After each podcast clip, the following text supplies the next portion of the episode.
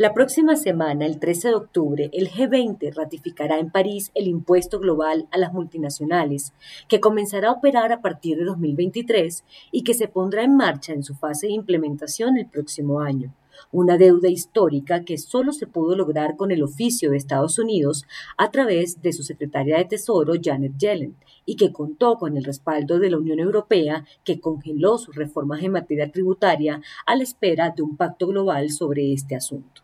La Organización para la Cooperación y el Desarrollo Económico, OCDE, confirmó que 136 países respaldaron la iniciativa para que en adelante las empresas multinacionales paguen un impuesto global de 15%. La idea es redistribuir a todos los países unos 125 mil millones de dólares en beneficios de más de 100 de las multinacionales más grandes y rentables del mundo toda una deuda histórica que empezará a ser pagada tras varias décadas de negociaciones, amenazas y descalificaciones por parte de las corporaciones y de varios gobiernos que no veían con buenos ojos pues cobrar bajos impuestos para atraer inversiones era una práctica sustentada en la competencia tributaria. La nueva tasa impositiva empujada por la OCDE quiere que las multinacionales paguen tributos más equitativos, pero en el fondo se busca que la evasión en terceros países no sea la manera más usada de competir por las inversiones, especialmente las de tecnología que producen en unos mercados concretos, venden en todo el mundo y concentran sus cuarteles generales en países de baja tributación o con acuerdos específicos. Por ejemplo, el caso de Google, Apple o Samsung y otras muchas tecnológicas que venden sus servicios a nivel global, los generan en servidores ubicados en distintos lugares, en satélites y tienen sus cuentas en naciones que les facilitan sus contabilidades.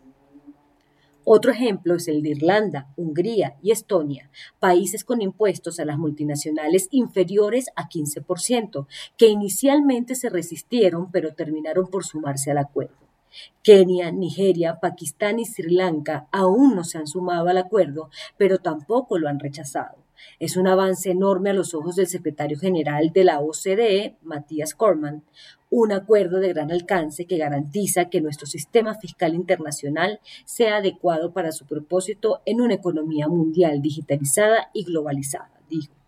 Ahora debemos trabajar rápida y diligentemente para asegurar la implementación efectiva de esta importante reforma. La iniciativa garantizará una distribución más justa de los beneficios y los derechos fiscales entre los países de las empresas multinacionales más grandes y rentables que tienen operaciones en diferentes mercados, culminó. Cabe destacar la posición elocuente de la secretaria del Tesoro de Estados Unidos, quien concluye que virtualmente toda la economía mundial ha decidido poner fin a la carrera a la baja en materia de impuestos corporativos. En lugar de competir por ofrecer impuestos bajos, Estados Unidos competirá con las habilidades de nuestros trabajadores y nuestra capacidad de innovar una carrera que sí podemos ganar, dijo.